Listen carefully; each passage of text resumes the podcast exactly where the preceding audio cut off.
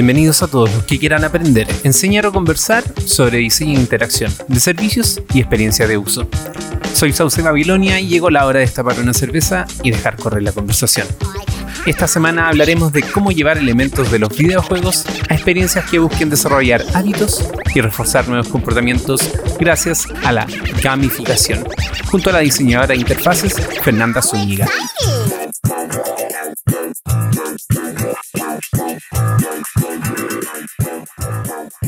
Bueno, me llamo Fernanda Zúñiga, como ya dijiste. Eh, soy diseñadora gráfica de profesión y eh, me he ido especializando en todo lo que es UX, UI. Eh, yo diría que es más mi fuerte.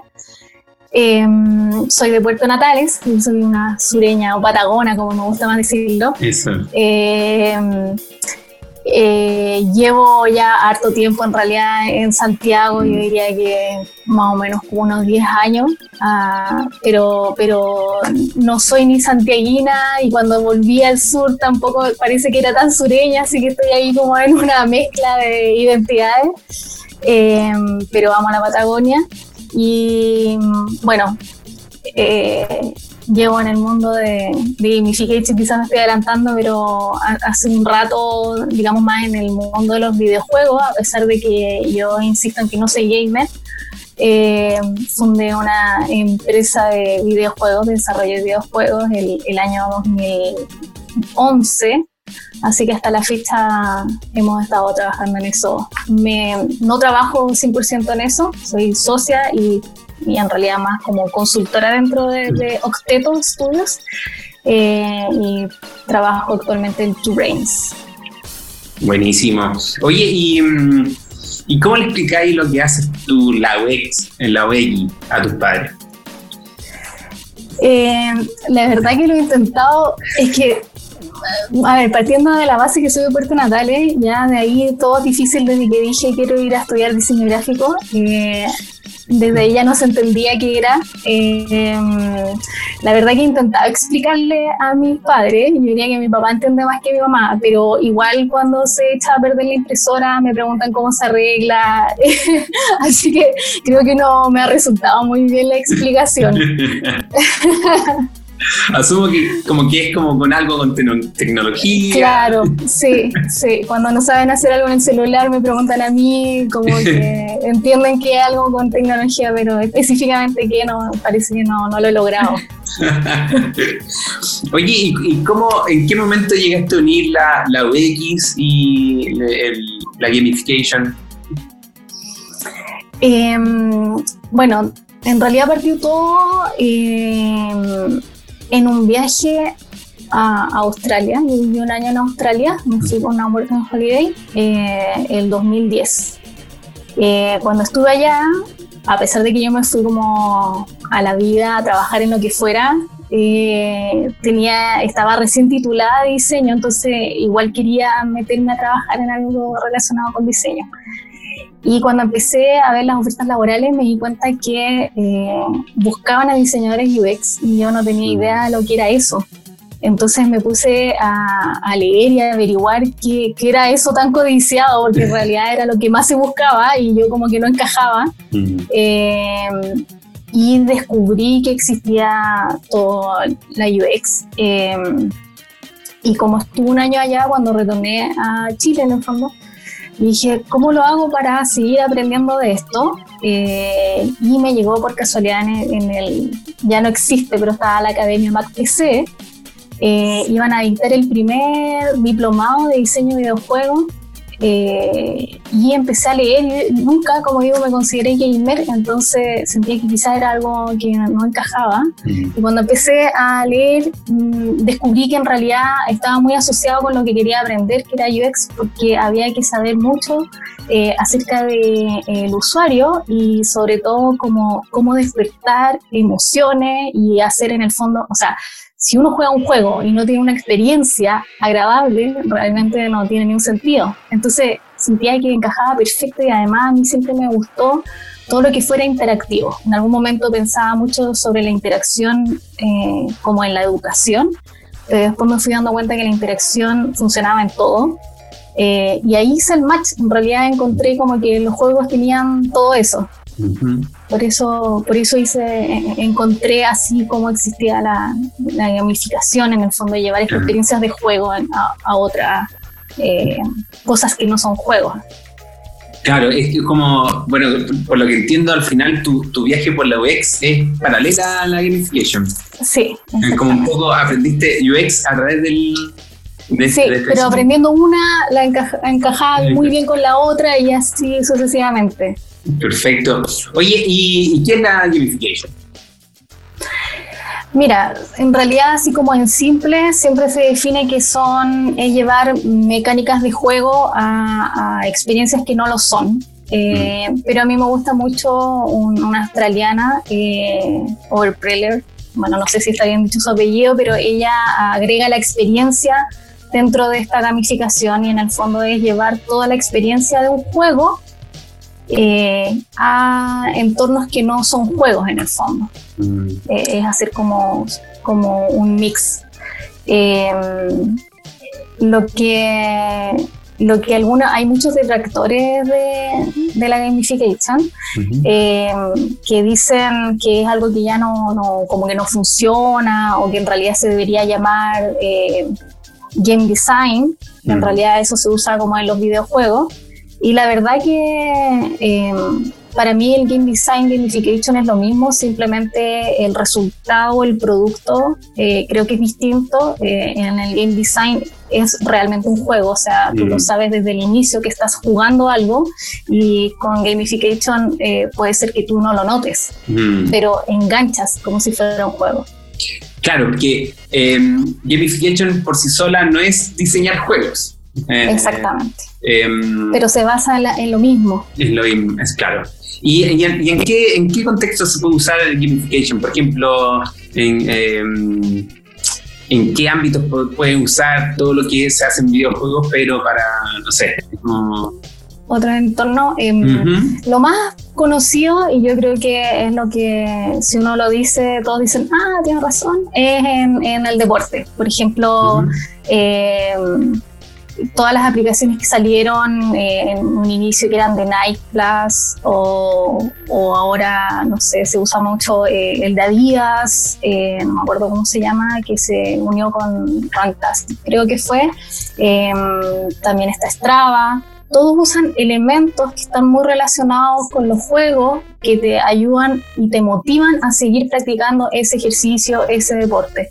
Yo creo que, que por ahí fueron los primeros que partieron con todo esto. O sea, si partimos desde los inicios, en realidad esto lleva mucho tiempo. Mm. Eh, yo siempre pongo ejemplo los scouts, que los scouts existen desde 1901 y ellos ya utilizaban muchos elementos que son de, del juego, quizás mm. no de los videojuegos, pero sí de, de la experiencia de jugar de ganar estos parches, de subir etapas, es un progreso, tú, partes desde un, de una categoría de, de, scout y quieres llegar a ser el máximo, entonces mm. tú sabes que tienes que ir realizando y logrando cosas para poder llegar a ser ese que todos van a reconocer como el jefe, eh, o sea, desde ahí ya se toman estos elementos y bueno, eh, junto con la tecnología esto se fue llevando a los videojuegos mm. y y desde los videojuegos se fue aprendiendo cómo esto eh, repercute en realidad en el comportamiento de las personas y puede ser tan relevante de, cambiar una conducta.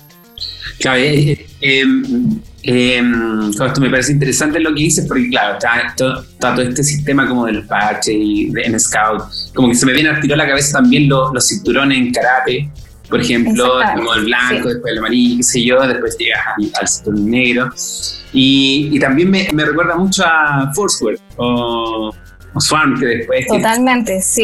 Como esa, esa, fue la, sí, la primera experiencia, eh, digamos, del, en el 2000, gamificada, que, que fue un boom.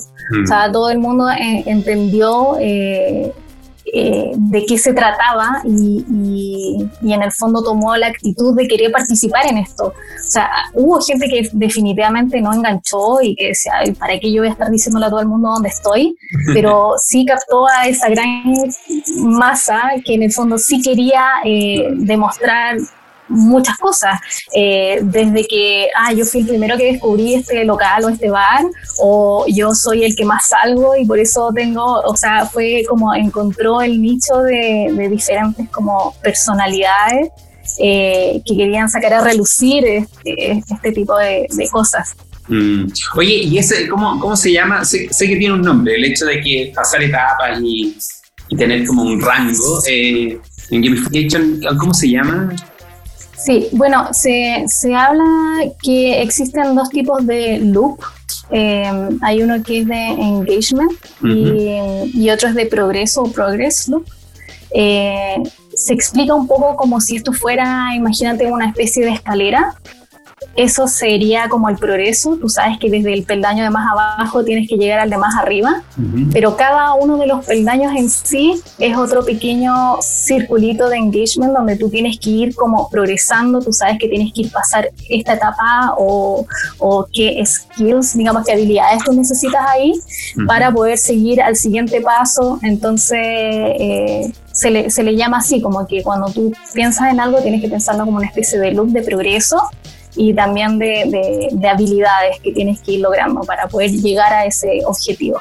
Mm. Eh, como digo, casi todos se basan, tanto los juegos como las eh, experiencias gamificadas tienen ciertos conceptos que son los mismos. En el fondo, yo diría que lo más importante de una experiencia gamificada eh, es que el usuario o el jugador tenga súper claro el objetivo al que tiene que, mm. llegar. Y este objetivo siempre tiene que ser alcanzable, no puede ser algo extremadamente complicado porque se va a frustrar.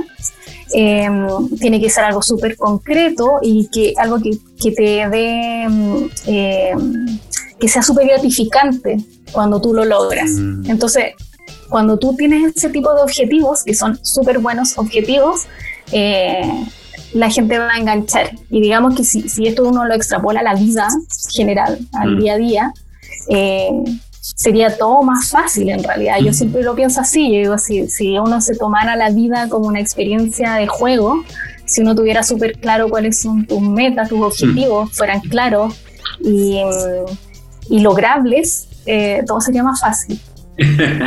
Oye, ¿y qué, otra, no sé cómo decirlo, pero qué otro comportamiento humano? Porque esto eh, totalmente se, se une con el comportamiento humano, o sea, nos gusta no nos gusta estar en una tarea que nos sintamos que no progresa o eh, que, Claro, que, no sea, claro, sea, como decías tú, si algo es muy difícil, eso te va a frustrar caleta y lo vaya a abandonar.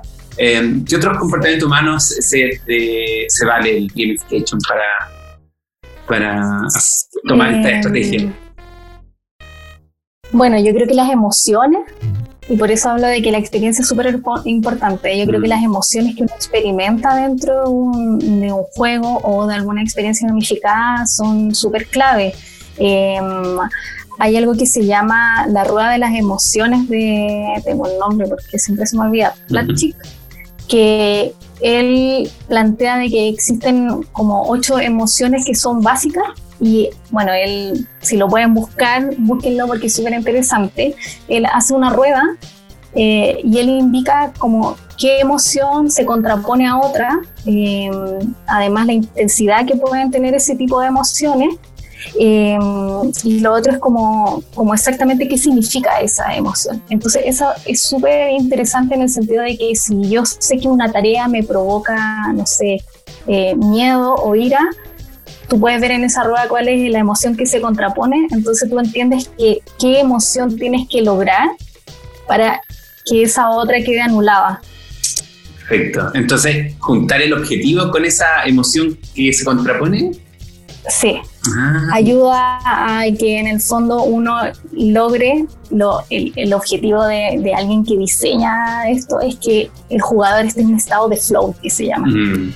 Y el estado de flow es ese estado donde tú sientes que nada te va a detener y que tú eres capaz de lograr todo. Y aunque pierdas y aunque te equivoques, lo vas a seguir intentando porque estás tan eh, enfocado en lo que quieres que lo vas a seguir haciendo. Y lograr ese estado de flow eh, no es tan fácil, la verdad, y, se necesita, como digo, entender mucho de, las emociones y, que va a tener el, el usuario o el jugador dentro de, de la experiencia. Perfecto. Oye, y, esto, por ejemplo, eh, los programas de punto, por ejemplo, de las tiendas comerciales, o ahora también las aplicaciones de delivery, usan también así como puntos. Por cada pedido tú ganas un punto y eso te da un estado. Eso también es gamification de alguna forma. Eh, mira, la verdad, yo diría que no porque creo que ahí es donde eh, la teoría y todo lo que se sabe de gamification, eh, mucha gente al final la, la, critica y es porque está mal aplicada en el fondo. Eh, gamification no es agregar puntos o agregar premios o rewards, como mm. generalmente se le llaman, eh, a una experiencia, eh, porque lo que va a hacer es como que no va a tener sentido si, si no se piensa bien de manera estratégica, finalmente puede aburrir a alguien o hacer simplemente que nadie enganche. Mm. entonces, el simple hecho de, de agregar puntos porque sí, la verdad que no se considera una experiencia gamificada y mm, lo que pasa, contrario a lo que yo decía, que cuando hay algo muy difícil te frustra, también si tú sientes que algo es muy fácil te aburre. Mm. Y yo creo que eso es lo que pasa muchas veces. Eh, por el simple hecho de agregar puntos, eh, la gente no engancha. El gran problema que tuvo, creo que fue Senkosu, que tenía gente acumulada, acumulada puntos y, los puntos quedaban ahí. Y Senkosu decía, por favor, canjeenlos con algo. Mm. Y era como, pero es que esto es muy fácil. Yo siempre tengo que ir a comprar, voy a comprar punto punto y nada, no me agrega más valor. Eh, entonces, claro, tiene que haber algo que sea un poco desafiante también. Mm. Entonces, en ese caso, ¿podríamos decir que la gamification no sirve para todo? Yo creo que puede servir para todo si está bien hecha. Ya. Dejando claro el objetivo. Eh, Exactamente. Mm. Dejando claro el objetivo, eh, dejando claro cuáles son las emociones que en el fondo tú quieres lograr en el, jugador o en el usuario. Eh, mm en el fondo es, es, como cuando hablamos de UX y tú dices yo quiero agregar UX, pero si no existe realmente eh, algo bien pensado, eh, por más que tú digas yo le agregué experiencia usuario, es como, ¿qué, es eso? Es como que no es, no, es, no es nada al final si no te centraste realmente en la experiencia que querías lograr. Perfecto. Yo sobre eso me, acuerdo también que, em, claro, se da cierto, es un experimento, no recuerdo bien, eh, que se le empezó a dar como recompensa a ciertas personas que, hacían una tarea mecánica. Entonces, si hacían un cierto número de, digamos, eh, llenar ciertos formularios, dan una recompensa y la gente, perfecto, así yo lleno más formularios y gano eh, la recompensa. Pero en, actividades más creativas, trataron de hacer lo mismo y no funcionó. Es como, la gente abandonaba la tarea porque en verdad era demasiado difícil. Y me, acordé con, lo que decías tú, claro, si es muy, muy fácil lo abandono y si es muy difícil me frustro y, y salgo. Em, sí, no, y aparte que tú das en el, ahí en un, en un tema que es súper importante, que cuando tú especialmente dijiste la parte creativa, eh, cuando hay algo, digamos que tú estás haciendo una tarea, en este caso creativo, eh, el solo hecho de crear a ti te, está, te trae satisfacción. Mm.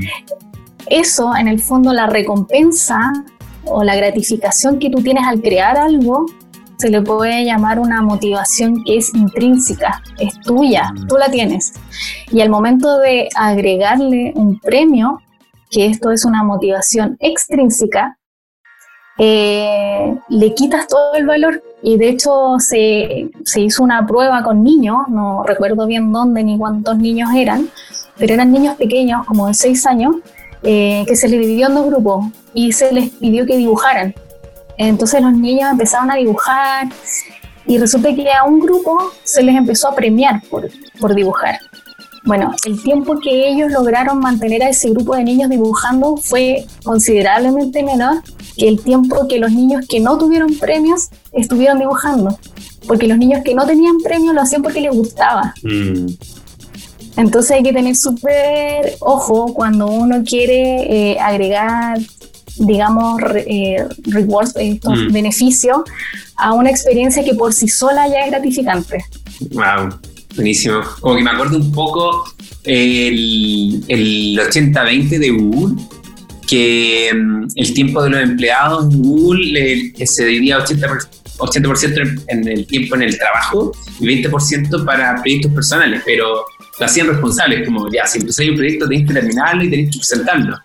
Y, mm, y de eso, de esa dinámica, como que salió, no sé, eh, Google Docs, Google Waves, que no le fue tan bien, pero bueno, pero hay un montón de productos que hoy día son de Google que nacieron eh, por esa práctica, que al final no, no, era, no era darle un, un reward, un, beneficio, sino darle el tiempo para hacer esta actividad creativa nomás que por sí sola es, gratificante. Sí, exactamente, en, en, todo lo que es creación.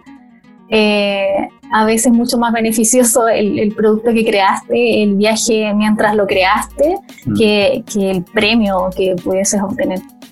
Oye, y, esto se puede aplicar como a...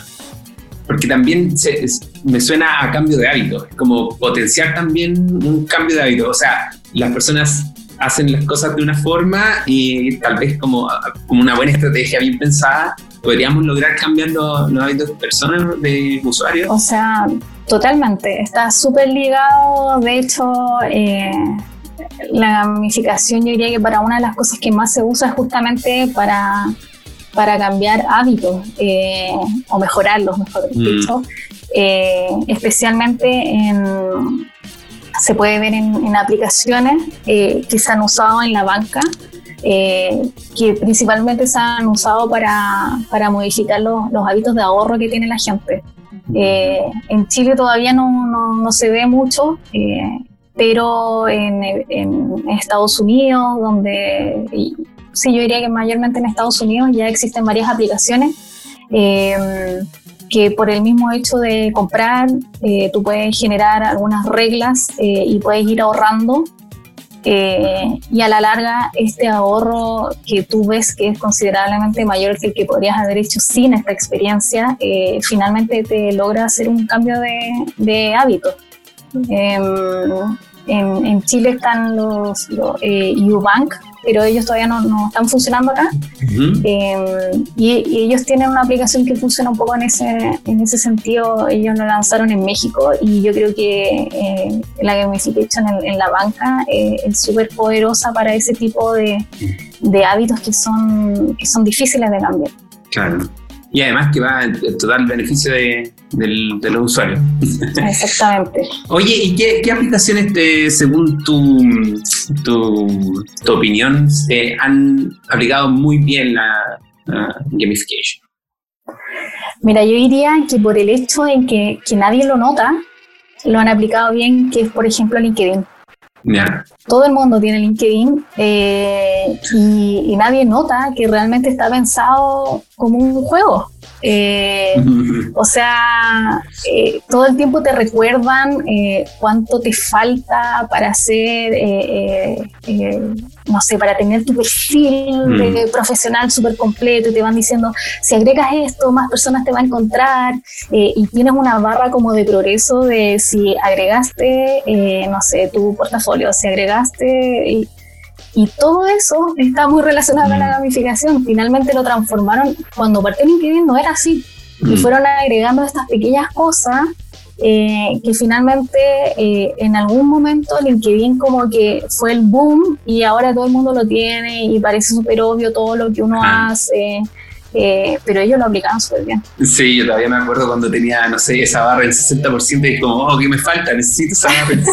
sí, totalmente. Y todo el mundo enganchó. Eh, ¿Cuántos portales de empleo han existido y en realidad para nadie era un juego, era una lata? O sea, que lata armar mi portafolio, que lata ponerme a buscar pega, pero aquí es una red social. O sea, se convirtió en eso y a la gente le gusta estar ahí. Claro. Oye, y el, proceso de la gamification, podríamos decir, ya, la OX tiene esta cosa de, de, empatizar o, eh, analizar, definir. Eh, ¿Hay un proceso la gamification? Eh, ¿es, se, ¿Es paralelo o es muy parecido al de UX? No, yo creo que ahí es donde hay una gran diferencia. Em, como decía, eh, tanto como gamification, digamos, o el, diseño de videojuegos, eh, no hay una receta.